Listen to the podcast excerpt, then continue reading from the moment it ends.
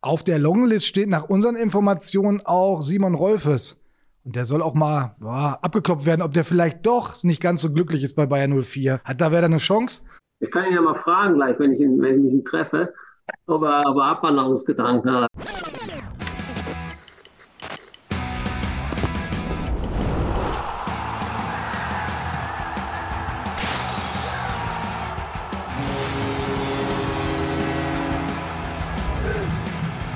Eingedeicht. Die Werder Show. Ja, äh, moin zusammen erstmal. Und damit herzlich willkommen, eingedeicht, die Werder Show mit mir, Timo Strömer und heute wieder mit Björn Knips. Finde ich super, findet der Trainer super, finden alle super. Und natürlich freut es uns äh, alle, dass er ja, belohnt wird für die konstant auch guten Leistungen, die er bei uns gezeigt hat. Ist hier seit vielen Jahren ein sehr, sehr wichtiger Bestandteil. Und das soll auch gerne so bleiben. Wir machen das ja schon eine ganze Weile zusammen. War ja eigentlich anders geplant. Jetzt nicht so, dass es irgendwie äh, durch, die, durch die Decke gehen sollte oder so, aber ja, ich glaube, dass wir uns damit trotzdem irgendwie einen kleinen Namen gemacht haben. Ja, vielleicht ist das so, vielleicht aber auch nicht. Völlig egal. Hi Moin Björn, schön, dass du wieder dabei bist. Freue mich wirklich. Ja, ich freue mich auch. und Vor allem wieder super Begrüßung. Dankeschön. Klar, wie immer, sehr, sehr gerne. Das gibt einem von Anfang an ein super Gefühl für den Auftakt. Genau, Björn, wir haben heute wieder eine ganze Menge vor. Wir sprechen natürlich über die aktuelle Lage des SV Werder Bremen, auch mit unserem Gast, Ex-Werder-Manager Thomas Eichin. Heute ist er bei Bayern 04 Leverkusen zugange. Wir gucken nicht, nicht auf die Tabelle, lösen auf, wer das Trikot mit Flock vom Sechsgott Jens Stay geschenkt bekommt und haben natürlich auch wieder eine Verschenkung im Programm, ist ja klar. Also stellt euch bitte ein auf eine 45 Minuten Feuerveranstaltung. mit Möglichst viel Spektakel. und das alles präsentiert von unserem strategischen Partner Hotel Atlantik Jüst. Da applaudiert sogar die Mannschaft, wenn auch etwas verhalten. So, alle bereit? Alle Bock? Ja, ich freue mich. Trainer, wie sieht's aus? Alle ready? Und alle Jungs an Deck. Klasse. Dann ab die wilde Fahrt. Geh jetzt wirklich los. Das wird. Dopp, dopp, dopp. Wow. Das Einspielerfeuerwerk wieder weggefackelt. Das sind dann halt Momente, wo 40.000 jubeln oder 40.000 äh, die Hände vors Gesicht schlagen. Ist echt so. Jetzt geht's aber wirklich los. Björn, endlich wieder Bundesliga. Ciao, Länderspielpause. Wobei das ja auch für uns Bremer eine besondere Länderspielpause war. Denn Werder bildet aus. Der SV Werder hat mal wieder einen Nationalspieler hervorgebracht. Marvin Duksch. Der Werder ist für den zweiten Bildungsweg verantwortlich sozusagen. Du kannst so durch die Hintertür so an eine 30 ran, kannst du, wenn du bei Werder bist, noch Nationalspieler werden. Erst Füllkrug, jetzt Duxch. Wer hätte das gedacht? Ich nicht. Nee, wir tatsächlich ja schon mal gar nicht, denn wir haben in der letzten Folge, insbesondere ich, hab nicht dran geglaubt. Ich mache jetzt mal einen Spielverderber. Ja. Ich habe die größte Wertschätzung für Marvin Duksch. Ich sehe Marvin Duksch nicht als deutschen Nationalspieler. Da bin ich fühle ich nicht, wie die jungen Leute sagen. Fühle ich einfach Ja. nicht. Ist aber ja auch egal, was ich fühle. Geht ja darum, was der Bundestrainer denkt. Er muss nicht großartig nachdenken, was er tut. Er macht es halt einfach, weil er, wie gesagt, er, er fühlt das. Er hat's gefühlt und Marvin Duksch tatsächlich angerufen. Nicht Dünsch, nicht Reinsch. Marvin Duksch hat einen Anruf vom Bundestrainer bekommen. Moin, der Bundestrainer hier. Ist da jemand, der Duksch heißt? Und ist auch rangegangen. Und Marvin Duksch hat dann später verraten, er war gerade beim Fortnite-Zocken mit seinen Jungs. Hab aber natürlich äh, einen kurzen Moment äh, über einen Fake-Anruf gedacht. Was man so macht. Was man halt so macht als Profifußballer, hängt so ein bisschen ab, zockt ein bisschen, dann ruft der Bundestrainer an. Ja, versuch mal bitte deine Gefühlslage zum Nationalspieler Marvin Duksch zum Ausdruck zu bringen. Erstmal mich gefreut für ihn, weil das ist ein toller, toller Erfolg für ihn, das, das zu schaffen auf diese Art und Weise, wenn man den Weg von Marvin Duck sieht, haben mir ja nicht wirklich viele zugetraut. Äh, ich muss auch ganz ehrlich sagen, ich habe das auch nicht gedacht. Und wir hatten ja sogar Skepsis, äh, ob der gut genug für die Bundesliga ist. Das haben wir ja vor einem Jahr immer so gedacht. du vielleicht. Ja, man hat immer gedacht, Mensch, der hat es nicht gepackt bislang. Äh, geht das jetzt bei Werder gut? Und dann hat er auch ein bisschen Startschwierigkeiten in der Bundesliga gehabt. Dann zählte man schon die Minuten, wann er mal trifft und wie es so weitergeht. Aber das hat er natürlich dann bewiesen letzte Saison. Aber dass dann noch ein Schritt es weiter vorangeht und er natürlich auch noch, ja, das sogar noch angekündigt hat, mehr oder weniger. Also er selbst gesagt, ich will dahin. Und wo man dachten, jetzt komm, jetzt übertreibt man nicht. Also, Ja, größten Hut ab Respekt. dafür. Also wirklich, Deswegen kann ich nur sagen, Hut ab. und ich meine, er, nutzt vielleicht die Gunst der, der Stunde, aber das gehört einfach dazu. Und wenn der Bundestrainer, warum sollte der auf die Idee kommen, einfach Marvin Duksch zu nominieren? Der hat mehr Ahnung als du auf jeden Fall. Weiß ich nicht. Ja, ganz wichtig. Nicht so, dass wir das Marvin Duksch nicht gönnen. Ich war einfach, bin vielleicht auch immer noch ein bisschen überrascht, hat dann aber ja auch sein Debüt gegeben gegen die Türkei bei der 2 zu 3 Niederlage. Und ich freue mich für den Jungen, wie man im Fußball sagt. Ist ja auch klar. Und vielleicht, darauf hoffe ich zumindest, gibt es ja auch einen Schub für die Bundesliga. Ich meine, mir einzubilden, dass er beim 2 zu 2 gegen Eintracht Frankfurt schon eine andere Körpersprache hatte. Ja. Ja? Ja. Hast du das auch so empfunden? Ja, das merkst du schon. Das ist der, das hat ihn schon gepusht. Ich hoffe, dass es beim Pushen bleibt und nicht zur Verkrampfung führt. Mein erster Krampf. Wir werden aber die nächsten Wochen zeigen. Jetzt der erste Auftritt war jetzt nicht total spektakulär. Da standen auch eher noch andere im Blick. Und da hofft man natürlich immer so auf diesen einen Moment, wenn dann auf einmal die hässlichen Vögel wieder vereint sind. Wohl kaum jemand hätte es für möglich gehalten, dass sich zwei hässliche Vögel in zwei wunderschöne Adler verwandeln können. Dass dann auf einmal äh, das Zusammenspiel sofort super klappt, war jetzt nicht so der Fall, aber mein Gott. Kann ja alles noch werden, auf jeden Fall. Geil, geil, geil. Der SV Werder Bremen bildet aus. Nationalspieler in erster Linie. Ja, wollen wir jetzt erst nicht auf die Tabelle schauen oder wollen wir erst ein Gedeck zu uns nehmen? Was wollen wir machen? Kannst du dir echt aussuchen.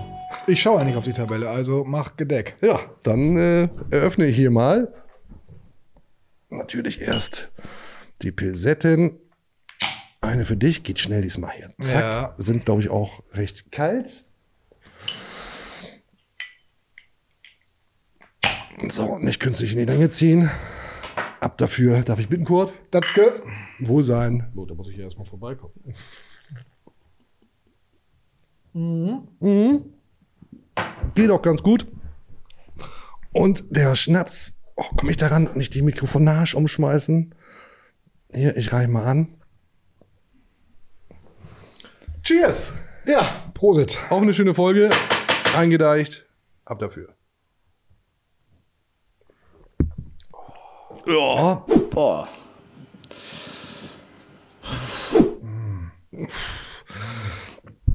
Mann, Mann, Mann. Man stelle sich vor, Björn, wir hätten das mit den Drinks in all den Jahren gelassen, wo wir sein könnten. Aber ich halte es da ehrlich gesagt mit Marvin Duksch. Was wäre gewesen, wenn äh, ja, ich früher schon professionell gelebt hätte? Ähm, diesen Gedanken habe ich äh, mir, mir nie gestellt. Besser ist es. So, zu den wichtigen Dingen. Bist du ein Tabellenmann, Björn? Ah, sowas von Tabellenmann. Mal Ja? so, mal so. Hm, ich denke auch. Mittlerweile sind wir hier alle Tabellenmänner, Tabellenfrauen. Ich, ich kann es ehrlich gesagt nicht mehr hören. Markus anfangen. Tu es, tu es. Do your magic. Was ich nicht mache, ich gucke nicht auf die Tabelle. Weil ähm, das habe ich jetzt schon ein paar Mal gesagt, das habe ich in Köln nicht gemacht, das habe ich in Kiel nicht gemacht, das habe ich in Darmstadt auch nicht gemacht. Wir schauen natürlich auf die Tabelle und sehen den SV Werder Bremen auf Platz 12 mit 11 Punkten. Wir schauen mal vorsichtig nach oben. Auf Platz 6 steht die TSG Hoffenheim mit 19 Punkten. Also 8 gilt es dann noch aufzuholen. Wir schauen ganz kurz auf die untere Tabellenregion. Letzter ist Union Berlin mit sechs Zählern, ebenfalls sechs Punkte hat der erste FC Köln auf Platz 17. 16. ist Mainz 05 mit sieben Zählern. Ich finde, das sieht erstmal so ganz gut aus, die Tabelle. Sieht doch schön aus da. In der Tabelle. Äh, ich sehe von der Tabelle nichts, weil du hast die wieder in der Größe hier hingepackt, die sieht kein Mensch. Du bist aber ja ein Tabellenmann, du hast die ja sicherlich im Ich Kopf. hab die im Kopf natürlich. Nein, ist okay. Ist natürlich elf Punkte, elf Spiele, ne? Hm?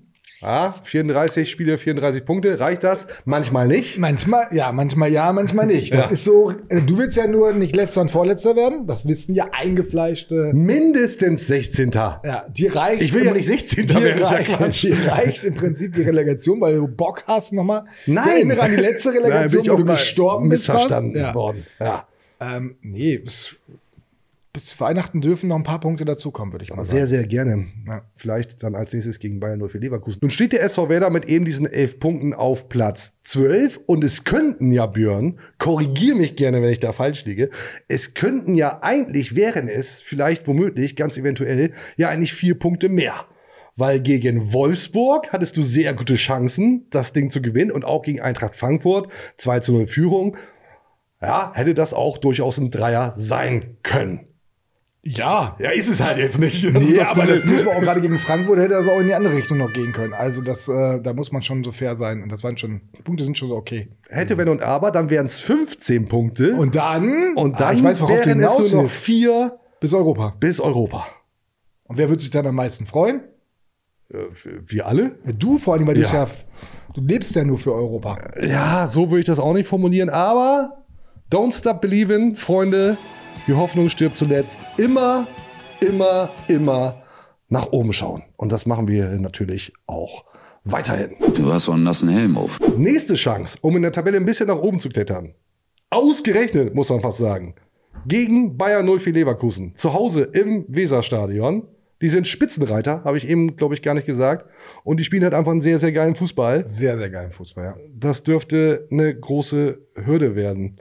Vielleicht ist aber ja irgendwie was für den SV Werder Bremen drin und wir fragen jemanden, der sich damit auskennt, nämlich jemanden, der aktuell für Bayern 04 arbeitet und eine Werder-Vergangenheit hat.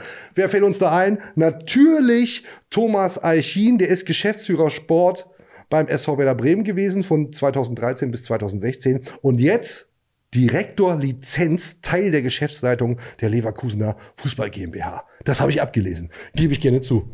So, den rufen wir jetzt an. Ja, mit dem grünen Telefon. Einmal hier das zur Seite. Moment, ich räume kurz ein bisschen auf. Der soll nicht sehen, dass wir vorher noch Bier getrunken haben, oder was? Das verheimlichen wir natürlich. So. Hast du die Nummer gar nicht abgespeichert? Nee, die Nummer hatte ich natürlich nicht eingespeichert. Nee.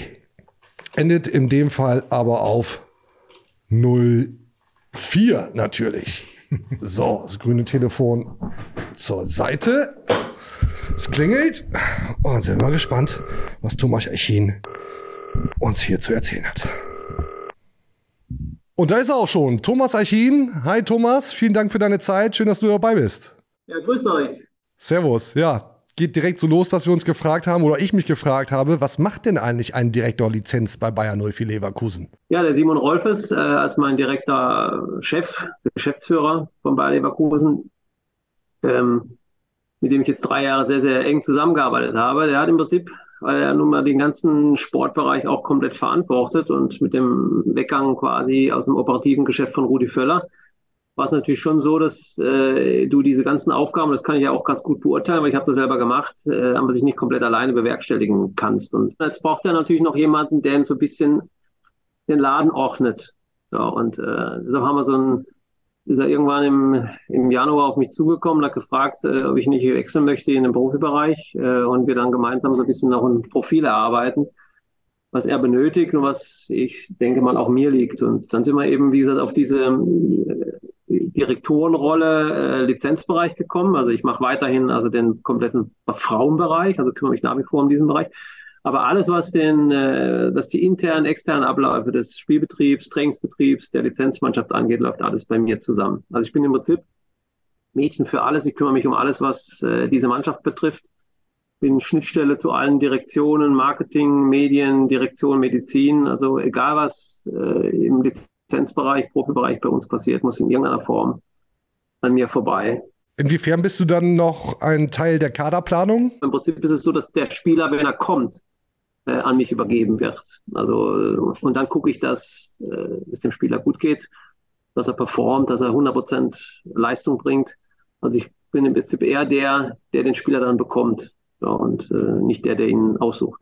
Bist du denn auch bei allen Spielen immer mit dabei dann automatisch, weil du die Reisen mitbegleitest? Das ist ja wahrscheinlich ganz schöner Aufwand dann. Ihr, ihr spielt ja fast alle drei Tage. Ich bin äh, rund um die Uhr verfügbar für die Trainer, für die Physios, für alle, die äh, rund um die Mannschaft arbeiten. Das ist ja kein kleiner Tross. Und deshalb natürlich auch nicht nur hier, wenn, wenn die Mannschaft trainiert, äh, vor Ort ist, sondern auch, wenn wir unterwegs sind, bin ich von Anfang, von A bis Z dabei. Also auch in Bremen. Jetzt merken wir schon, du bist da extrem breit aufgestellt. Hast du denn schon einen Anruf vom SV Werder bekommen, vielleicht mal in den letzten Tagen? Aus welchem Grund?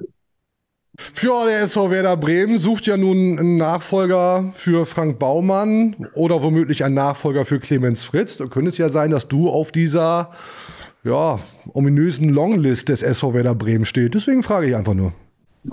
Ich glaube auch nicht, dass mich da jemand äh, kontaktieren wird. Ich habe ja mittlerweile äh, auch ein sehr, sehr oder wieder äh, ein sehr, sehr, sehr gutes Verhältnis zu Werder Bremen und ähm, ich glaube, dass da sehr, sehr viele gute Jungs unterwegs sind, die das machen und äh, wie gesagt, ich habe das ja mal gemacht und äh, war eine tolle Zeit, die dreieinhalb Jahre in, in Bremen. Ich fühle mich hier pudelwohl in Leverkusen und so wird es ja auch bleiben. Auf der Longlist steht nach unseren Informationen auch Simon Rolfes. Und der soll auch mal boah, abgeklopft werden, ob der vielleicht doch nicht ganz so glücklich ist bei Bayern 04. Hat da wer eine Chance?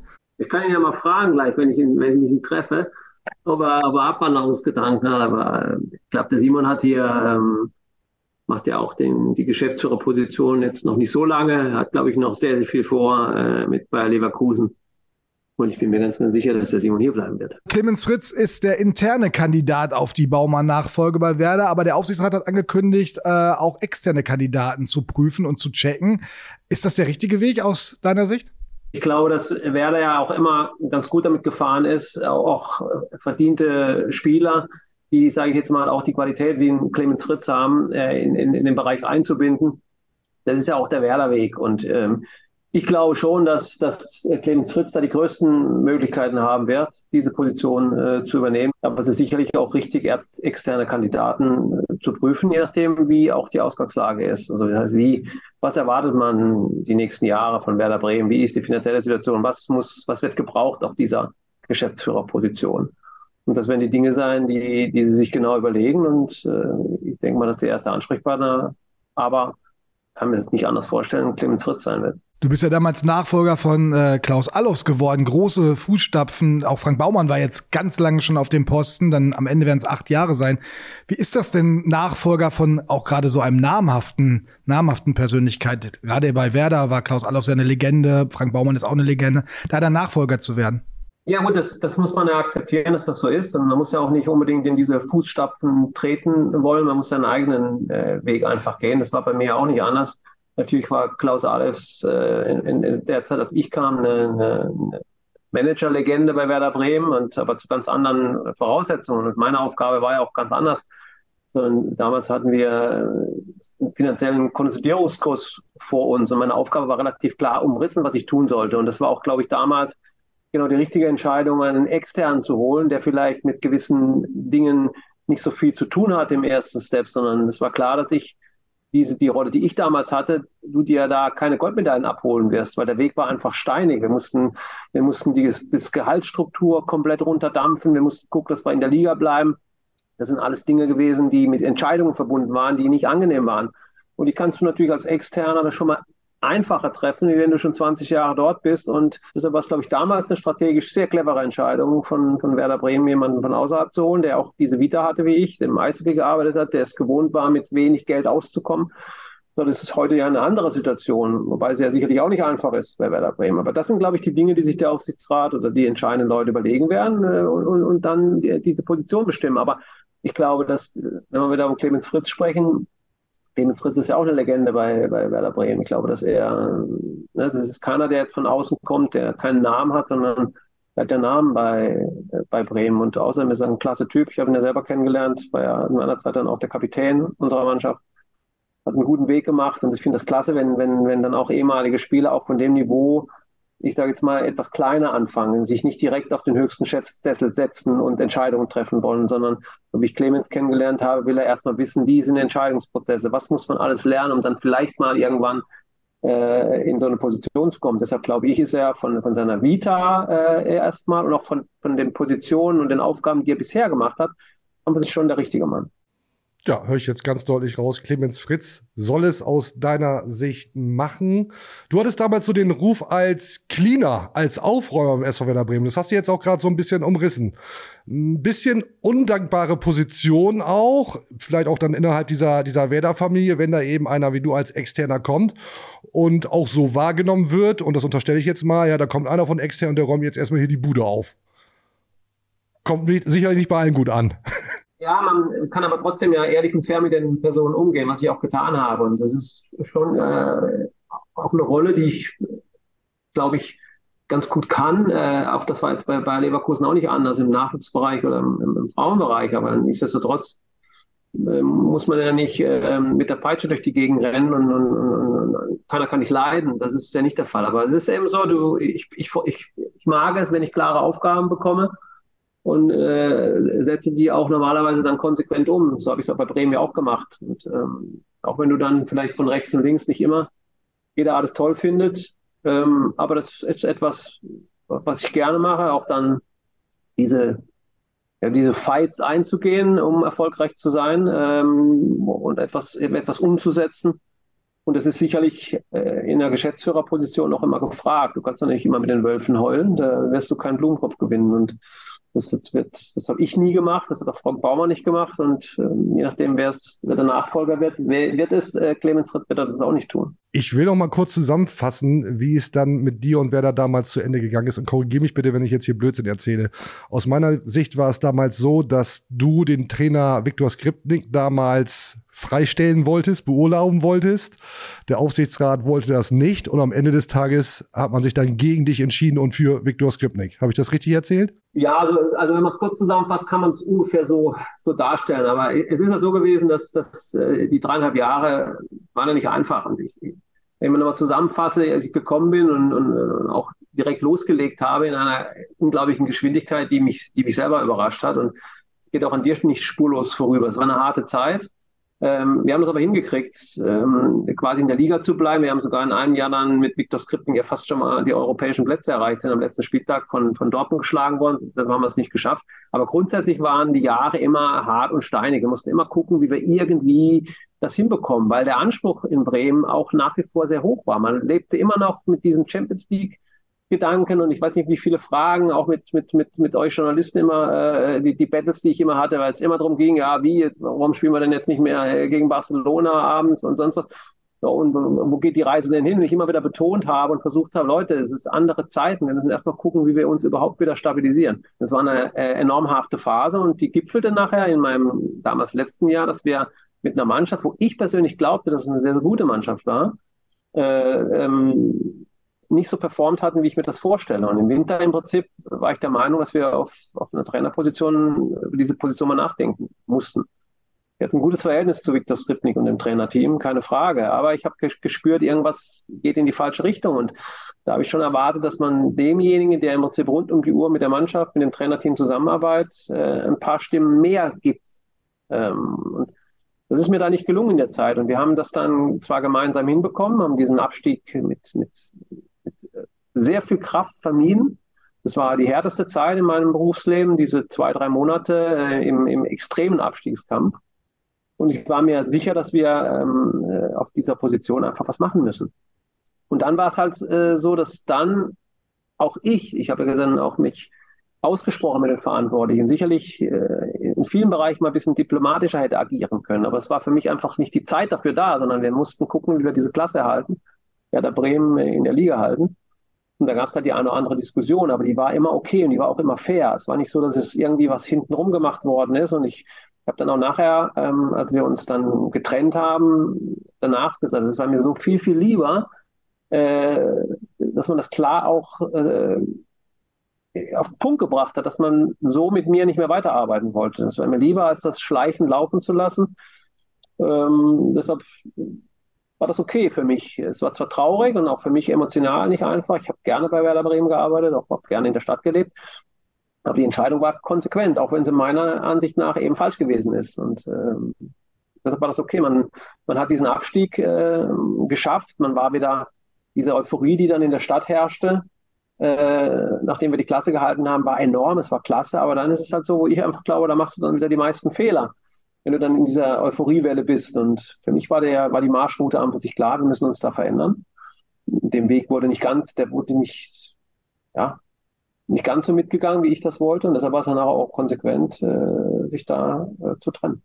Und hat sich dann bestätigt gefühlt, weil es dauerte ja nicht ganz so lange, bis Viktor Skripnik dann doch gehen musste. Ich glaube, zwei, drei, vier Spiele waren es nur in der neuen Saison, weil man die gleichen Probleme wieder hatte, die man auch am Ende der Saison hatte. War natürlich eine Bestätigung, wobei es dann halt auch ich habe mich darüber nicht gefreut, weil es war einfach, wer hätte es anders machen können. Aber es spricht dann auch wieder gleichzeitig für Werder Bremen, dass man eben auch versucht, äh, Spieler, ehemalige Spieler, Weggefährten, ähm, die eben auch das Werder, äh, das Werder wirklich auf der Stirn haben, dann auch nicht so einfach von dann ziehen zu lassen. Deshalb äh, sage ich auch heute noch, Werder hat versucht, dann das trotzdem hinzubekommen mit den Protagonisten, die eben auch brutales Werderherz haben. Deshalb habe ich das auch im Nachhinein dann verstanden. Aber in der Konsequenz äh, hätten wir es anders machen müssen.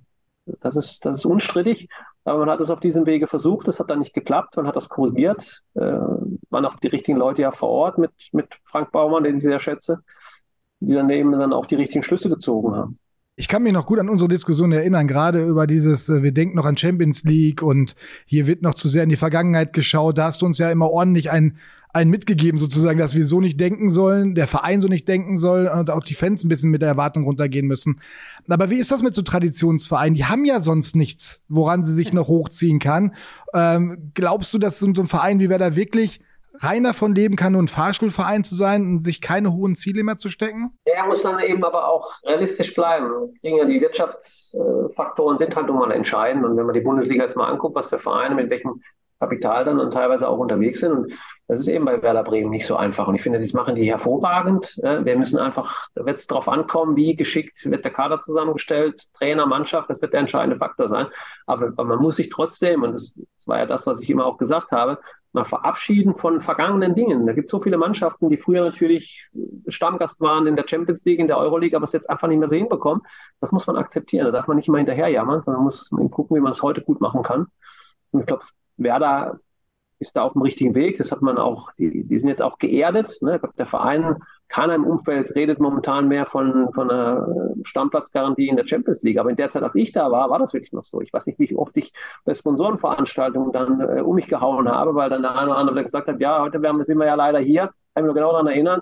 Wir waren Mittwochabend. Heute wären wir natürlich viel, viel lieber im Stadion gegen Barcelona. Ich weiß, dass ich an einem Abend mal ausgeflippt bin, dass dafür auch wieder am Champagner ge gesammelt, wir sind jetzt im Abstiegskampf und so auf dem Backspier. Ne? Das war dann so die, die Marschroute und so. Und da, und da musste auch wirklich einer, und es war auch wichtig, dass dann jemand dann auch mit meinem Profil da ist, der eben auch mit keinem dieser auch Partner und Sponsoren irgendwelche Verbindungen hatte zu Champions League Zeiten. Und es waren für die, die eben immer da waren, war das total schwierig. Für Klaus Philipp, wie sie alle heißen, äh, da auf einmal so rauszupüllen, wie ich das machen konnte, weil ich einfach damit logischerweise nichts zu tun hatte. Wenn ich das jetzt richtig rausgehört habe, schätzt du aber die Arbeit von Frank Baumann und Clemens Fritz, insbesondere aufgrund der wirtschaftlichen Verhältnisse? Ja, auf jeden Fall. Also wie gesagt, ich habe mit Frank ja noch gearbeitet. Ähm, ein Jahr, dann hat er ja irgendwann mal, glaube ich, ein Sabbatjahr genommen, dann äh, wir waren aber immer in Kontakt und so. Und äh, Frank ist ein anderer Typ wie ich, komplett.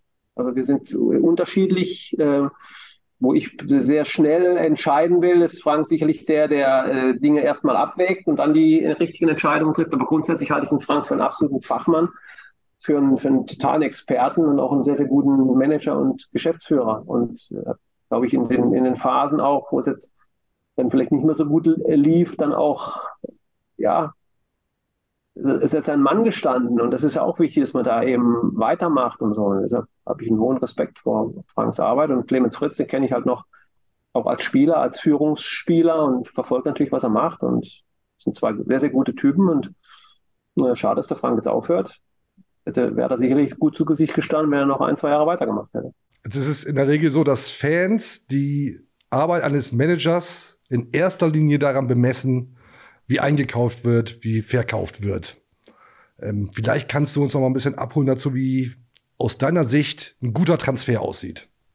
Also für 40 Millionen den Superstar zu kaufen, kann vermutlich jeder. Nee, kann auch nicht, kann auch nicht jeder. Also das ist ja so, dass ich kann das ja auch jetzt, äh, sicherlich haben wir hier ein bisschen mehr Kapital äh, bei Leverkusen wie vielleicht bei Werder Bremen, aber auch das ist schwierig dann mit hohen Ansprüchen, die hier herrschen zum Beispiel, die richtigen Spieler zu holen. Es gibt auch genug Spieler, die 40 Millionen kosten und dann eben ihre Leistung nicht bringen. Und du hast dann äh, unglaublich viel Geld ausgegeben und so. Das ist also beides ist, ist, ist schwierig. Also ich hatte bei Werder Bremen eine relativ simple Aufgabe, was das angeht, weil ich hatte gar kein Geld zur Verfügung. Ich habe angefangen, da waren wir in einem, einem großen Minus und die Ansage war klar, du kannst nichts ausgeben. Also es war für mich, der Spielermarkt war viel begrenzter und viel einfacher. Ich konnte, bin eben losgezogen und habe geguckt mit den Leuten, die wir zur Verfügung standen, mit unseren Scouts, dass wir Spieler finden, die ablösefrei sind, die einen guten Marktwert haben, die aufgrund irgendeiner Konstellation gerade für 0 Euro zu haben sind, wie ein Franco Di Santo, also nur als Beispiel. Das waren Spieler, die wo ich dann wusste, okay, wenn die bei uns performen, kann ich sie für mehr Geld verkaufen. Das war die Aufgabenstellung. Da war aber auch der Spielermarkt begrenzt. Hast du, hätten wir mir jetzt gesagt, pass mal auf, du hast hier 50 Millionen zur Verfügung, stell eine Weltklasse-Mannschaft zusammen, die Champions League erholt. Ich glaube, ich hätte komplett versagt. Ich weiß noch die Diskussion, die ich hatte mit der Bildzeitung, was Finn Bartels angeht, weil ich einen Finn Bartels aus St. Pauli geholt habe. Ein Spieler, der, und ich gesagt, wie, jetzt holen wir schon Spieler aus der zweiten Liga. Also, ja, der wird mehr Spiele machen, wie er guckt. Ich habe dann noch eine Wette gehabt mit dem Journalisten, die habe ich dann auch gewonnen. wie viele Spiele er gemacht hat. Das war die Aufgabenstellung. Die hat riesig Spaß gemacht. Das ist viel, viel schwieriger, finde ich teilweise, wenn du viel, viel Geld oder mehr Geld zur Verfügung hast, aber die Ansprüche auch entsprechend sind. Und du musst eine Mannschaft bauen. Das ist im, in, in, in der Fußball-Bundesliga ein sehr, sehr schwerer Job, äh, immer wieder eine Mannschaft hinzubekommen, die wirklich dann auch ganz da oben mitspielt. Jetzt bin ich natürlich sehr neugierig. Welcher war aus deiner Sicht dein bester Transfer in der Werderzeit? Wichtig war ja auch, den Werderweg zu gehen. Das heißt, nicht Spieler zu blockieren. Wir haben ja in meiner Zeit, glaube ich, um die 30 Spieler aus dem aus dem Jugend- und Nachwuchsbereich irgendwie in die Bundesliga bekommen, die dann irgendwo wieder gewechselt sind für 200, 300.000 Euro. Also unglaublich viele Spieler haben Kredits dieser Welt, die Sterne, da können jetzt die Namen aufzählen. Das sind fast 30 Stück gewesen, die irgendwie spielen mussten, aber gar nicht die Kohle dafür hatten, die Position 20, 18, 19 mit Hochkarätern zu besetzen. Der beste Transfer, glaube ich, war für mich Janik Westergaard. Das war ein Spieler, der, wo man, ich sage jetzt mal, ein paar Euro zur Verfügung hatten. Knapp siebenstellig haben wir den geholt von Hoffenheim, äh, der uns unheimliche Stabilität gegeben hat und der dann nachher für den, keine Ahnung, acht, neunfachen Kurs äh, dann nach Gladbach gewechselt ist.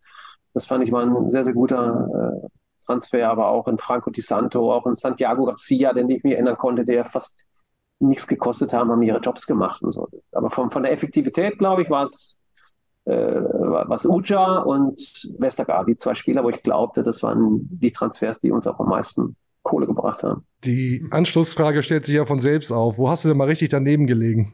Obraniak hatte ich mir weitaus mehr versprochen und den haben wir, den haben wir angekündigt.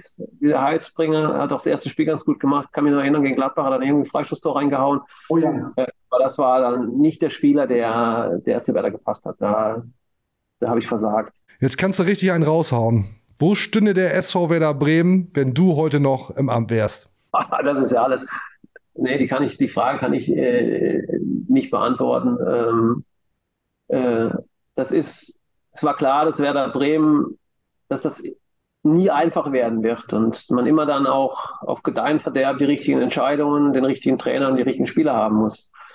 So, und ich glaube, dass ähm, das Einzige, was ich sagen kann, dass ähm, mit meiner Demission damals und ich sag mal, die, der, der späteren Entscheidung, dann doch nochmal einen Trainer zu wechseln, das hätte man sich sparen können. Das ist alles, aber ich werde den Teufel tun und sagen, dass Werder heute in, in nur einen Deut besser dastehen würde, wenn ich weiterhin das Zepter in der Hand gehabt hätte.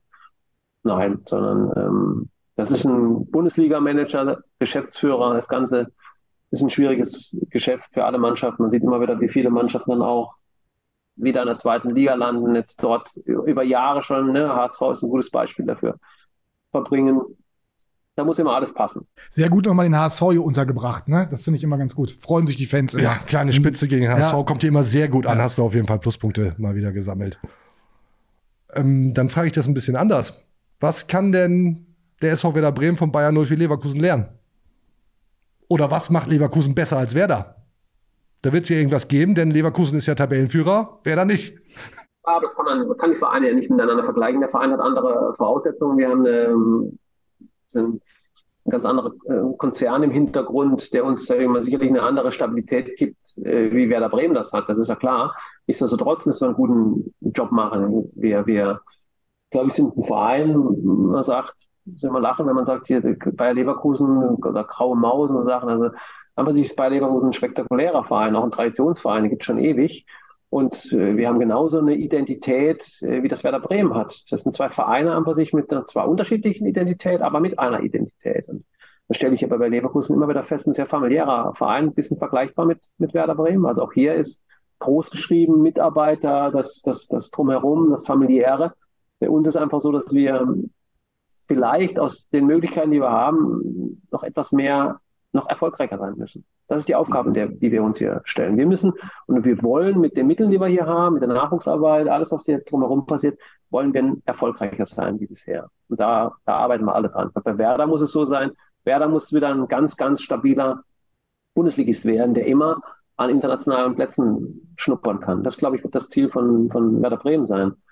Wir wir müssen ähm, einen Champions League Platz erreichen. Das ist, das ist unser Anspruch. Jetzt steht ihr ja richtig gut da. Tabellenführer und alles schaut auf euren Trainer, Xabi Alonso. Was ist denn das für ein Typ? Wir sehen ihn ja nur von außen, wir sehen ihn mal im Interview, aber wir kennen ihn gar nicht. Was ist das für ein Typ? Was hat der für eine Ausstrahlung?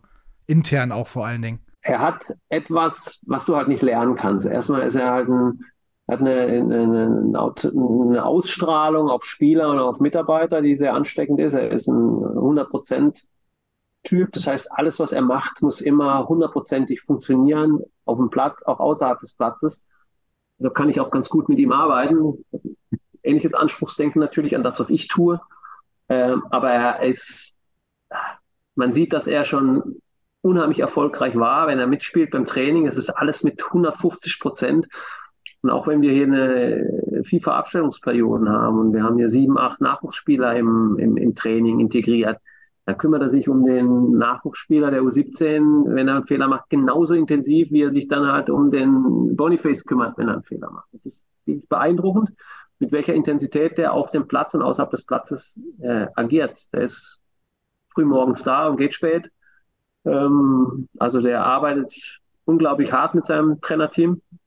Ähm, und das sieht man halt dann auch letztendlich äh, an den Ergebnissen. Aber er hat halt bei den Spielern ähm, da muss er gar nicht viel sagen, ähm, eine wahnsinnige Autorität. Jetzt kannst du uns dann ja vielleicht doch noch einen Tipp geben, wie der SV Werder die schier übermächtigen Leverkusener schlagen kann. Hau mal raus, bleibt unter uns, Thomas. Ja, ähm, kann ich natürlich nicht, ist ja klar. Wir sind sicherlich eine sehr, sehr gute Mannschaft, keine Frage. Sind auch gut drauf und ich hoffe, dass unsere Jungs alle unfallfrei gesund zurückkommen. Da sind wir sicherlich schwer zu schlagen. Aber im Weserstadion äh, ist natürlich immer alles möglich und drückt Werder natürlich für alle Spiele die Daumen, keine Frage. Aber am Samstag müssen die Punkte natürlich bei uns bleiben. Thomas, vielen Dank. Ich nehme auf jeden Fall mit. Thomas Eichin verrät, so kann Werder Leverkusen schlagen. Das ist die Zeile. die haben wir jetzt schon mal. Vielen Dank für deine Zeit. Schön, dass du dabei warst. Bleib gesund und dann, ja, gerne Punkte in Bremen lassen. Wir brauchen sie dringender. Ah, wir bauen sie leider auf. ja, alles Gute und vor allen Dingen äh, weiter so einen äh, spannenden, interessanten Fußball auch. Den spielt Leverkusen. Das muss man ganz ehrlich Ich gucke mir das gerne an, ja. wenn es nicht gegen Werder ist. Genau. So ist nicht. Macht's gut. Ciao. Danke. Dankeschön. Ciao. Ciao. Das war Thomas Eichin. Guter Mann, sehr interessant, oder? Absolut. So ist Leben und so ist äh, Fußball. Hat Spaß gemacht. Ich will das noch mal kurz ein bisschen ausführen, Björn, weil ja uns auch viele Nachrichten erreicht haben. Nur weil der SV Werder Bremen auf dieser Longlist Simon Rolfes von Bayern 04 Leverkusen stehen hat, heißt das noch lange nicht, dass er auch diesen Job machen will. Ich glaube, da wurden wir an einer oder anderen Stelle auch missverstanden. Aber natürlich, der SV Werder Bremen macht es wie eingedeicht, Großdenken auch ins oberste Regal fassen. So. Absolut. So ist es nämlich. Ja, wollen wir noch kurz irgendwie ausführen, wohin es deiner Meinung nach geht? Bleibst du dabei, dass es Clemens Fritz wird, falls du jemals überhaupt der Meinung warst? Ähm, er ist der, der absolute Favorit und so wie das Thomas Achin gerade auch gesagt hat, kann man das absolut so sehen und ich glaube, deswegen ist er auch in der Favoritenrolle. Aber wir haben bei der Mitgliederversammlung nochmal auch zum Beispiel Dr. Florian Weiß, Aufsichtsratsmitglied, gefragt, ob die das denn wirklich ernst nehmen mit dieser Suche. Mhm. Klar, was soll er sonst groß sagen? Aber mhm. er sagt, und ich das nehmen wir jetzt mal ab, das ist kein Scheinprozess, den wir da mhm. führen, mhm. sondern das ist wirklich, wir, wir machen das ernsthaft und äh, gucken sich Kandidaten nicht an. Das werden wir im Auge behalten, sage ich ganz ehrlich, weil ich bin schon gespannt, ob sie da wirklich auch Kandidaten unter die Lupe nehmen. Aber da muss man ihnen erstmal grundsätzlich vertrauen, dass sie das tatsächlich so tun. Ich hoffe, das wird nicht eine elendig lange Partie. Und dann sollte es entschieden werden. Und dann muss man ja auch abwarten, haben wir auch schon drüber gesprochen, ob Clemens Fritz, wer weiß, wie Clemens Fritz sich demnächst verhält, ob das nochmal ein bisschen anderer Clemens Fritz wird. Ich habe ja immer gesagt, er braucht mehr Profil noch. Habe ich da mit vielen Leuten drüber unterhalten und mhm. haben auch einige gesagt, fand ich als gutes Argument, naja, Moment, er ist ja noch gar nicht in dieser Rolle. Mhm. Warum soll er jetzt schon so viel Profil zeigen und Guter einen Punkt. nach dem anderen raushauen? Das ist doch gar nicht seine erste Aufgabe. Das wäre noch mehr Frank Baumann. Finde ich, ist, ist ein Punkt, kann man mit, kann ich mit leben. Ich bin gespannt. Äh, er wird jetzt irgendwann in der nahen Zukunft äh, sich beim Aufsichtsrat vorstellen. Pitchen. Pitchen, genau, geiles Wort. Und dann bin ich mal gespannt. Und da wird er sich sicherlich gut drauf vorbereitet haben. Und äh, dann warten wir mal ab, was dann wieder so zu hören ist. Ja, spannende Werder-Phase. Wer wird Nachfolger von Frank Baumann? Wir verfolgen das natürlich weiterhin, sind sehr gespannt und ihr seid jetzt auch sicherlich gespannt. Oh, super Überleitung. Schöne Überleitung erstmal. Wer bei unserer letzten Verschenkung äh, den Zuschlag bekommt. Und ihr wisst das sicherlich noch. Wir haben hier das Trikot mit der Nummer 6 von Sechsgott. Jens Stay. Wir legen das hier mal so hin. Es äh, läuft, lief wie immer. Ihr habt uns viele tolle Kommentare geschickt. Und wir lösen jetzt auf, wer dieses Trikot dann bald sein eigen nennen darf. Gib mir eine Sekunde, Björn. Ich gehe kurz in das letzte Video. Und dann schauen wir mal, was Björn Schnips hier heute dann tatsächlich abliefert. In der Regel ist das beim Schnipsen, wohlgemerkt, nicht allzu viel. So, kann ich schon? Warte bitte, ich will mehr hoch und runter scrollen. Das, das braucht ein bisschen. Also gib mir noch ein bisschen Zeit, aber ja, Trommelwirbel, du darfst. Der war gar nicht so übel. Das war der Ich beste, glaub, den ich je gemacht gar habe. nicht so übel. Alter. Ja, Tut jetzt ein waren ja auch weh. nicht allzu viele gute dabei, muss man ehrlicherweise sagen. Aber wir haben einen Gewinner, Tim Hachmeister 181660 mit dem Hashtag Namaste, völlig korrekt. Geile Sendung, geile Einspieler. Ich bin ein Tabellenmann. Ja, Tim, dann sagen wir herzlichen Glückwunsch. Das Trikot geht an dich raus. Bitte eine E-Mail schreiben an redaktion.deichstube.de, zwecks Adresse und so weiter. Und dann gehört das Trikot dir. Viel Spaß damit. So, wir wären nicht eingedeicht, wenn wir nicht wieder eine Verschenkung im Programm hätten. Heute ein bisschen anders. Oh ja, aber viel besser. Fast. Ja, Sagst du? Ja. Auf jeden Fall, denke ich, auch eine, eine schöne Verschenkung. Ja. Denn ihr dürftet das mitbekommen haben und wenn nicht, ist jetzt der Zeitpunkt, um das mitzubekommen. Die Deichstube hat ein Buch herausgebracht. Autor ist Daniel Schalz. Unser Leben mit Werder. Fans erzählen ihre Werder-Geschichte. Und wir hatten eine kleine Release-Party am vergangenen Wochenende, ähm, wo das Buch vorgestellt wurde, wo sehr viele von den Schreiberinnen dieses Buches, die ihre Geschichte ähm, ja, in dieses Buch gegeben haben. Sagt man das so? Ja, kann man schon so sagen. Ihr wisst ja im Zweifel, was ich meine.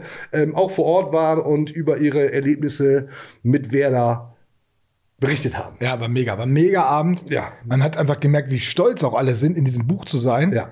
Und äh, war auch echt schön. Die haben, haben noch Autogramme gesammelt, also sich gegenseitig, äh, haben sich alle gesucht immer und haben dann äh, bei ihren Geschichten in ihren Büchern unterschrieben. Schöne Sache. Und ja, tolle Geschichten einfach auch. Also die wirklich teilweise ans Herz gehen ja, und äh, teilweise einfach unglaublich lustig und komisch sind. Also, Ja. wenn ihr noch ein Geschenk zu Weihnachten braucht und auch wenn ihr keins braucht, das Buch ist echt. Ist wirklich mega. Also ich habe es komplett weggesuchtet an einem Abend, hab's äh, durchgelesen. Ich bin ein sehr schneller, sehr guter Leser, selbstverständlich. Und es hat mir wirklich sehr, sehr gut gefallen. Jetzt könnte man sagen, ja, Timo Strömer muss das ja sagen, ist ja ein Deichstube-Buch. Stimmt. Hat mir auch wirklich gut gefallen. also insofern kann ich das nur wärmstens empfehlen. Und ihr da draußen könnt jetzt dieses Buch schon bald euer eigen nennen, ohne dafür zu bezahlen, denn wir verschenken drei Exemplare dieses Buches, gehen an euch raus. Es ist wie immer Schreibt was Nettes unter dieses Video in die Kommentare. Ähm, ja, und ich würde in diesem Zusammenhang eigentlich gerne mal von euch wissen, wir wollen das gerne wissen, wie schaut ihr gerade dieses Video? Also nicht ob nackt oder angezogen, sondern wo seid ihr? Macht ihr es auf dem Fernseher an? Äh, wo kommt ihr her? Also, dass wir ein bisschen mehr über die Leute, die das hier konsumieren, dann erfahren. Das würde mich sehr freuen. Du lachst jetzt so. Ist das so, ist das so abwegig? Nee, ich bin gespannt, was da so Ja. rumkommt. Ja. Ich, äh, ich äh, erwarte alles. Also gut, ich ich sag mal, die Leute, die das jetzt nur hören und nicht gucken, die werden im Zweifel, denke ich, vermute ich auch nicht Ja, die können jetzt bei dem kommentieren. Gewinnspiel nicht mitmachen. Naja, ne? die können ja auch dann noch mal ins YouTube-Video Ja, das ist reingehen eine gute und dann auch Idee kommentieren. eigentlich. Und dann auch mal mal also am laufen. besten erst, erst gucken, dann hören, dann noch mal gucken, genau. um zu kommentieren. Mich würde aber wirklich interessieren, ähm, was seid ihr für Leute? Äh, wie seid ihr auf das Format gekommen? Äh, ja, und wie schaut ihr das? Ähm, wie oft, wie regelmäßig solche Dinge? Also das muss jetzt kein großer Brief werden und immer ganz wichtig was Nettes, ne? Alles andere Gelöscht ähm, Hashtag? wird, äh, nee, wird nicht gelöscht. Aber ähm, ich will mich jetzt hier nicht irgendwie rausreden, aber ja, es, es, es hilft halt, wenn man was Nettes schreibt. Oh, habe ich das jetzt richtig? Ach, das soll ich sagen. jetzt, ja, ne? Ist das live? Ey, schneid das raus. Notariell beglaubigt ist Ja, das Ding. genau. hier. Wir sind Äh, ja auf beaufsichtigt. Hand. Ist ja eine Ah, Verschenung. Wir können verschenken an wen und was, Genau. wie immer Aber immer wir noch, wollen. hast du einen Hashtag? Ja, ich habe tatsächlich einen Hashtag, denn das Buch heißt, habe ich das eben schon gesagt? Ja. Weiß nicht, unser Leben mit Werder. Und deswegen machen wir den Hashtag, kleine Hommage, Leben geht Werder. Leben geht Werder ist der Hashtag. Ähm, erinnert euch vielleicht, Steppi hat's mal gesagt, hat's eigentlich immer wieder gesagt. Leben geht Werder. ist der Hashtag, um bei der Verschenkung dabei zu sein. Hast du eigentlich erwähnt, dass Arndt Zeigler auch eine Geschichte geschrieben hat als Vorwort? Nee, hab ich nicht gesagt. Wiegald Boning, Bärbel Schäfer, Florian Kofeld. Ja. Sind alle mit dabei. Ne? Auch Ja. Lukas Höhler, äh, Profi von SC Freiburg, großer Werder-Fan früher gewesen. Sind alle mit da drin. Also Mhm. Den hier mal irgendwann überall, wo es Bücher gibt.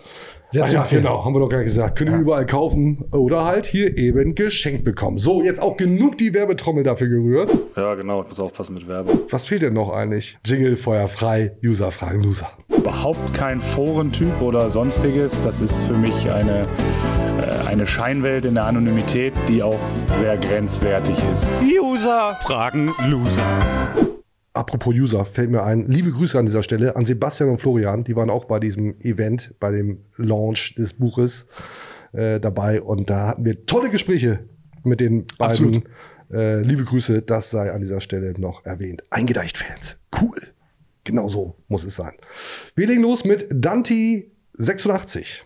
Jetzt haben wir doch eine Torwartdiskussion, die bei euch ausgeschlossen wurde. Ha, ha, ha, ha. Mit so Smileys. Wer soll ins Tor? Also zum einen ja, wir haben beim letzten Mal, glaube ich, beide gesagt, klar ist das irgendwie Thema, aber wir haben uns dann doch sehr deutlich festgelegt, da wird jetzt nicht ausgetauscht, sobald Pavlas wieder fit ist. Jetzt haben wir die Situation, ich Jetzt? bin mir da ehrlicherweise auch nicht mehr so sicher. Naja, vor allem der Trainer offensichtlich ja auch nicht mehr. Äh, er hat das Thema ja selber kurz vor der Länderspielpause oder in der Länderspielpause, als sie das Testspiel noch gemacht Mhm. haben gegen Hansa Rostock auf dem Trainingsplatz. Genau. Da hat ja Pavlas sein Comeback gefeiert. Und ja, man muss, darf nicht vergessen, ein paar Wochen ausgefallen. Das hat man ihm schon ein bisschen angemerkt. Man sieht natürlich auch, dass er nicht so gut Fußball spielen kann wie Zetti, dass da ein bisschen anders Fußball gespielt wird. Beim Freistoßtor fand ich, stand die Mauer nicht optimal. Er sah auch nicht super glücklich aus. Jetzt aber keinen dicken Fehler. Aber dafür war es auch ein Testspiel und erstmal wieder reinkommen. Aber danach hat Ole Werner auf die Frage, Mensch, du hast ja eigentlich immer gesagt, der ist die Nummer eins, Rollenverteilung ist klar. Da hat er das nicht mehr bestätigen wollen, dass die Rollenverteilung klar ist. Er hat- Also er hat bestätigt, das war mal so. Jetzt müssen wir mal schauen, wie wir das jetzt bewerten. Wir bewerten Leistungen immer und er hat es offen gelassen und das lässt er nicht unbewusst offen. Ähm, gibt zwei Möglichkeiten. A, er möchte etc. jetzt auch wirklich ein bisschen belohnen dafür, dass er auch hoffen kann. Ähm, ist aber die eigentlich die schlechte Ja, Variante. das machen wir doch auch nicht, oder? Nein, So- so ein bisschen am glaube- langen Arm verhungern lassen, also ist auch das, keine Art. Da deutet sich jetzt wirklich ein Torwartwechsel, muss Echt? ich sagen, ja. Ja So deutlich sagst du das. das werden wir dann ja gegen Bayern 0 für Leverkusen sehen. Ah. es ist ein Thema, ich muss Sie unterbrechen, Ja. dass die Leute wirklich derart beschäftigt, dass es Leute gibt, eben wie Danti, der sagt, ja, gibt diese Torwartdiskussion. Andere sagen, Horster 1972, die Torwartdiskussion halte ich für unverantwortlich. Ich finde, dass man das mal richtig stellen könnte, da es eine Unruhe reinbringt, die unnötig ist. Ich persönlich würde sogar zu Zetti stehen, habe aber meine Stimme für Pavlas abgegeben. Geht ja um die Umfrage. Wir haben ja eine Umfrage gemacht. Mhm. Ähm, wer sollte die Nummer eins sein? 1977 Pepe Werder auf einem guten Weg. Warum jetzt die Torwartdiskussion aufgemacht wird, ist mir ein Rätsel. Stefan Bischoff 68. Zetterer ist einfach der bessere Fußballer und das macht die Defensive viel sicherer. Für mich ist die Torwartfrage ein Kernthema und sollte schnellstmöglich Richtung Zetti geklärt werden. Also es gibt Leute, die sagen, jetzt bloß keine Torwartdiskussion und es gibt Leute, die sagen, das ist eine Diskussion und Zetti muss es werden. Du sagst, wenn ich das jetzt richtig verstanden habe, Zetti wird's. Es sieht wirklich danach aus, als wenn äh, das Trainerteam diese, diese Qualität, die Zetterer hat, das Mitspielen. Und das hat die Abwehr sicherer gemacht. Es gibt denen die Möglichkeit, den Ball einfach mal zurückzuspielen. Äh, man kriegt bessere Bälle hinten raus. Dass das im Moment wichtiger ist und bedeutsamer ist als das Torwartspiel auf der Linie. Weil da ist Pavlenka definitiv besser im 1 gegen 1. Und man hat auch bei Zetterer gesehen, bei den letzten beiden Gegentoren, da konnte man schon mal so ein bisschen anfangen zu diskutieren. Na, Fünf Zentimeter mehr und er ist dran. so der, der Klassiker, das werden Ja. wir alles nie erfahren, wie es Ja. tatsächlich Ja. ist. Und ähm, ich sag mal so, wenn Zetterer jetzt spielt, ich konnte das nachvollziehen, weil es der Mannschaft Mhm. wirklich mehr Sicherheit Mhm. gibt. Aber das würde in der Mannschaft schon einiges auslösen. Also der Pavlos wird sich wahrscheinlich wirklich in die Ecke verkrümmeln. Und ähm, wir haben ja äh, Anthony Jung gesehen, der äh, in der Mixzone auch sich so mehr oder weniger stark gemacht hat für äh, Michael Zetterer. Mhm. Das ist jetzt eine ganz schwierige Nummer. Jetzt hat Ole Werner die auch noch aufgemacht. Ähm, wie er das wieder einfangen, wie er das moderieren will am Ende, weil wenn Zetterer nicht wird, dann ist, glaube ich, noch mehr Unruhe, als wenn Pavlenka zurückkehrt, weil Zetterer, glaube ich, jetzt richtig Blut geleckt hat. Und äh, der ist sehr hoch angesehen in der Mannschaft, sehr, sehr beliebt und äh, dem gönnen das ganz, ganz viel in der Mannschaft. Und wenn es diese Enttäuschung nächste Woche gibt, Der Pavlenka ist nicht beliebt, oder was? es gibt ja, du, du bist auch sehr beliebt, aber es gibt trotzdem noch viel, viel mehr Leute, die noch viel beliebter sind. Ach als so, du. ja, wie du zum Beispiel. Ja. Egal. Ja, ich tue mich da wirklich auch sehr schwer mit. Also ich wüsste auch nicht, wie ich das als, als Trainer jetzt entscheiden würde. Ich bin schon immer ein großer Fan davon, wertzuschätzen, was jemand wie Pavlas in dem Fall in der Vergangenheit für den Verein geleistet hat. Hat Werder sehr oft den Arsch gerettet, aber natürlich muss man gleichzeitig bedenken, dass diese Sicherheit schon jetzt im Zuge mit der Installation von Zetti vonstatten gegangen ist. Und insofern Aber ist doch klar, warum was jetzt, ändern, was ist doch- funktioniert. Ja, aber es wird doch klar sein, was jetzt passiert. Ja, Also ich bin mal sehr gespannt, was so ja, klar der, ist. wird, der Trainer wird sagen, ja, ähm, Pavlenka ist lange ausgefallen, der hat jetzt dieses eine Testspiel, ja, Mhm. aber der ist noch nicht wieder so weit und etc., der ist im Flow, der hat die letzten Spiele alle gemacht. Ähm, da, da warten wir noch mal eine Woche ab und äh, wenn Pavlas wieder hundertprozentig fit ist, dann bewerten wir das neu. Bums. Okay. Das Problem ist nur, dass bei jeder, aber das ist bei Torwartwechseln grundsätzlich so, Wechsel zu den Torwart wird natürlich noch mal genauer hingeschaut. Sollte sich etc. nach Möglichkeit keine Fehler erlauben, sonst hast du die nächste Diskussion. Ja, super spannendes Thema. Wir verfolgen das natürlich weiter. Nächste Frage. Hooker André, und das ist auch eher mehr ein Statement. Entscheidung gefallen. Werder Bremen öffnet sich für einen Investor. Ja. Ja. Es geht nicht mehr darum, ähm, wie, also ob, ja. sondern es ist nur noch die Frage, wann.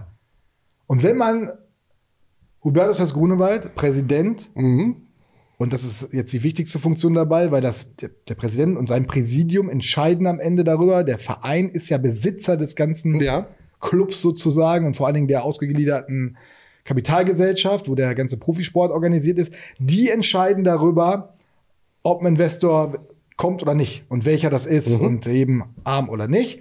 Und der hat ganz klar gesagt, Präsidium hat sich entschieden, wir, wir, wir wissen, wir brauchen jetzt einen Investor, möglichst bald. Und wer ihm zugehört hat, der hat das Gefühl, naja, ob da nicht irgendwas schon im Busch ist. Ja, zumindest das hat dann auf Dr. Florian Weiß, auch Aufsichtsratsmitglied, also äh, Hubertus Grunewald ist ja auch Aufsichtsratsvorsitzender und äh, Florian Weiß ist Mitglied im Aufsichtsrat und der hat gesagt, ja, auch bezogen auf diese Rede, weil alle etwas überrascht waren, in welcher Deutlichkeit das Hubertus Hess Grunewald gesagt hat. Ne? Und da, das wirkte schon wie so ein bisschen so, ich stimme jetzt mal die Mitglieder darauf ein, da, da könnte was passieren. So wirkt es schon. Und darauf äh, sich beziehend hat dann auch Florian Weiß gesagt, ja, da ist Bewegung drin. Das ist ein ein Momentum quasi da. Warten wir es mal ab, äh, was da passiert in den nächsten Wochen und Monaten. Und ich bin auch gespannt, wie die, äh, die Ultras darauf reagieren werden. Speziell, also bei der Mitgliederversammlung, da gab es im Prinzip so gut wie keinen Widerspruch, so minimal. Ähm, ich glaube, die Mitglieder nehmen das einfach so hin. Und ich glaube, da ist auch sehr klar zu erkennen, dass man weiß, wie, wie soll es sonst anders gehen.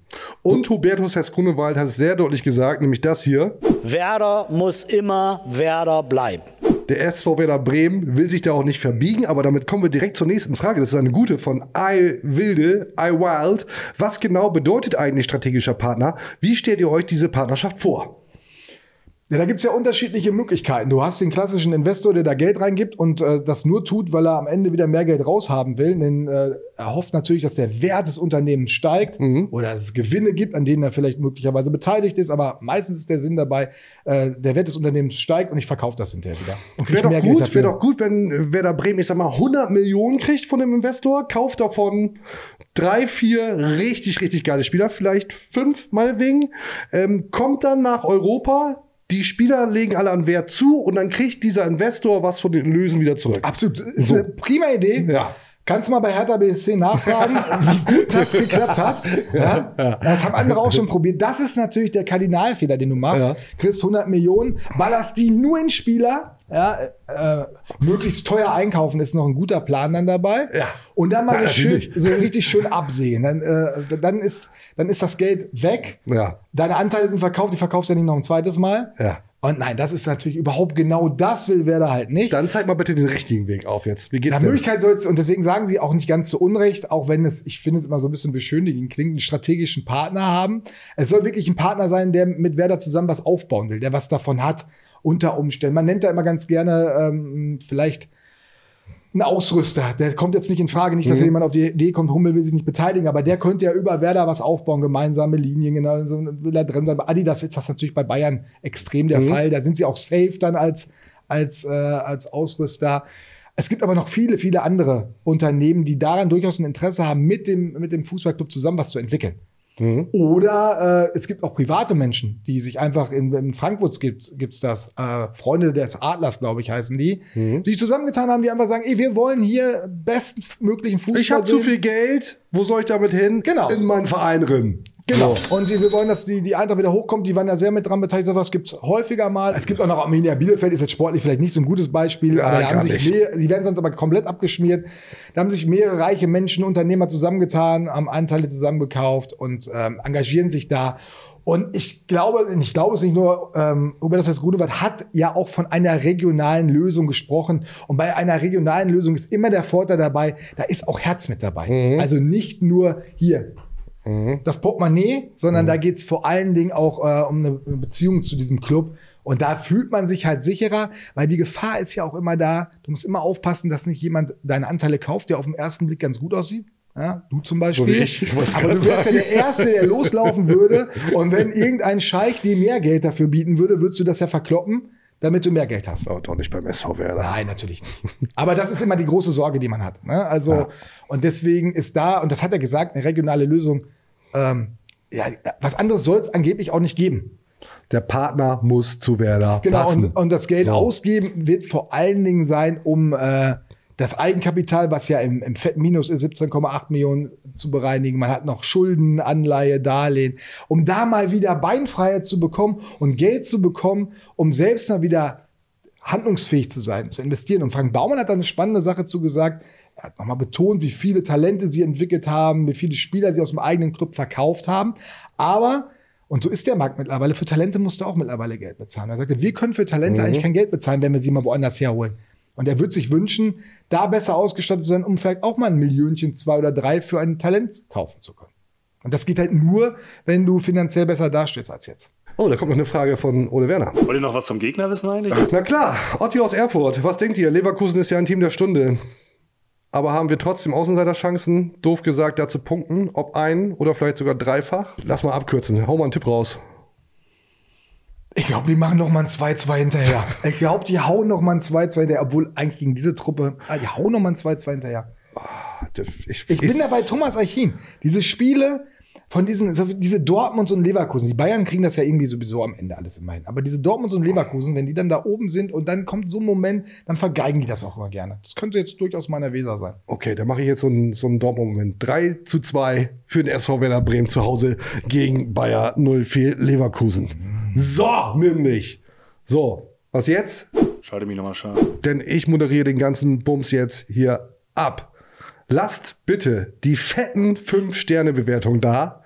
5 Sterne only, alles andere wird gelöscht. Wir sind bei Spotify, dieser Apple Podcasts, haben Instagram-Kanal, X, ehemals Twitter, ihr kennt den ganzen Bums. 5 Sterne Bewertung only. Alles andere wird gelöscht.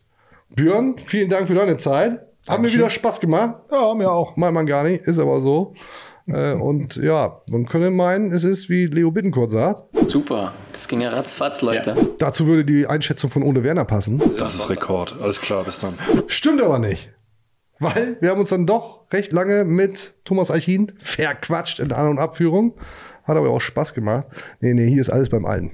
Jetzt war es doch lang, ne? Lang und trotzdem wieder unkonkret. Ja, was anderes, anderes gibt's hier nicht. Ja, ganz genau. Bleibt bitte gesund, uns treu. Schaltet wieder ein, wenn es heißt, eingedeicht, die Werder Show. Bis zum nächsten Mal. Vielen Dank. Auf Wiedersehen. Tschüss. Ciao. Danke. Ciao.